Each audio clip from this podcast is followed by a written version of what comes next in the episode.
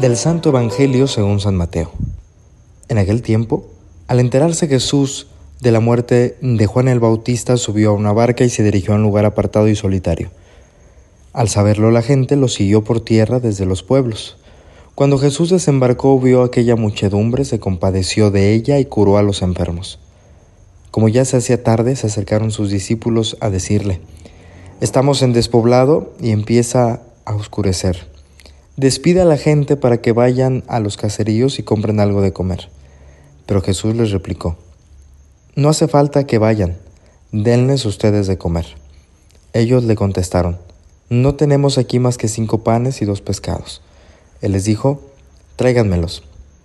Luego mandó que la gente se sentara sobre el pasto. Tomó los cinco panes y los dos pescados, y mirando al cielo pronunció una bendición, Partió los panes y se los dio a los discípulos para que los distribuyeran a la gente. Todos comieron hasta saciarse y con los pedazos que habían sobrado se llenaron doce canastos. Los que comieron eran unos cinco mil hombres, sin contar a las mujeres y a los niños. Palabra del Señor.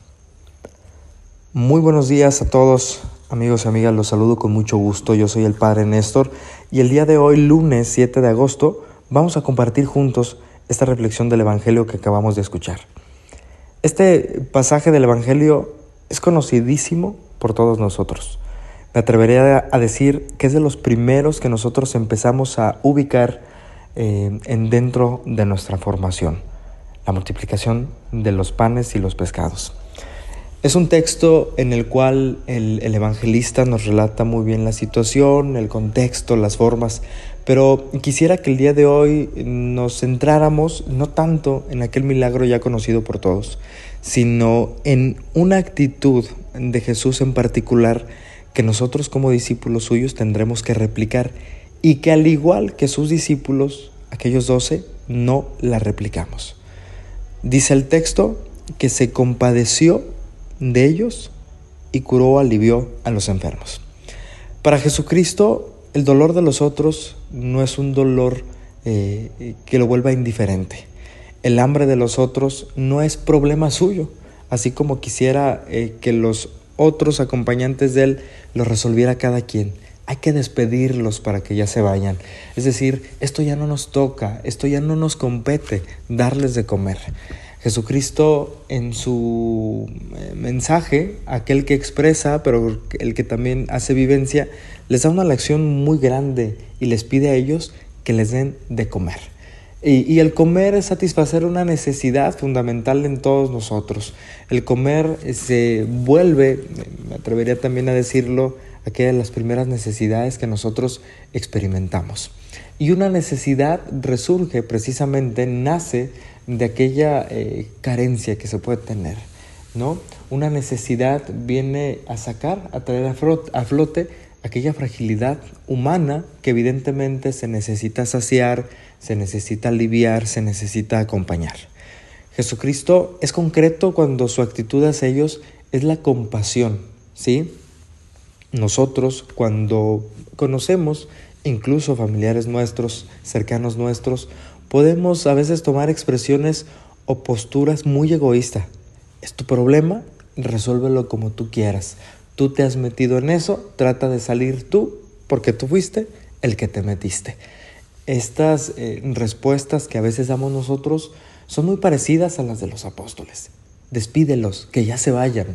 Sin embargo, Jesucristo nos enseña cómo el buen discípulo no tiene que ser indiferente ante el dolor y la necesidad de aquel que lo necesita. Esta muchedumbre, estos hombres y mujeres que expectantes, ansiosos y con mucha fe buscaban a Jesucristo, evidentemente necesitaban ser saciados, ser curados, ser aliviados, ser escuchados y sentirse parte de aquel proyecto tan esperanzador que Jesucristo tenía para todos ellos.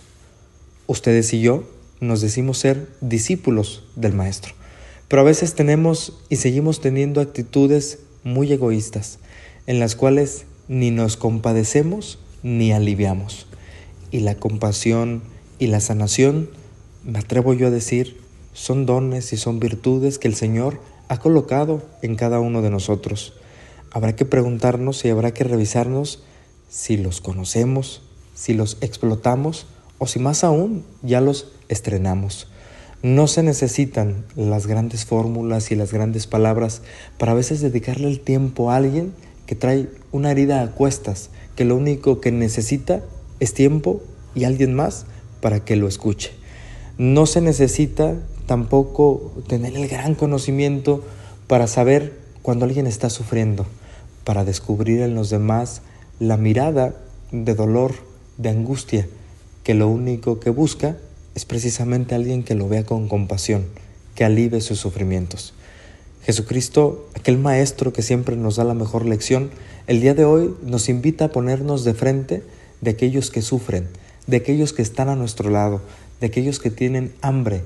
Y no solamente esta hambre de saciar una necesidad fisiológica, ¿no? sino de aquello que se vuelve muy necesario, de aquello que les impide a veces a alguien más reconocer la grandeza, reconocer la misericordia de Dios reflejada también en un hermano. Yo soy el Padre Néstor, esto ha sido Jesús para los Millennials. Nos escuchamos, hasta la próxima.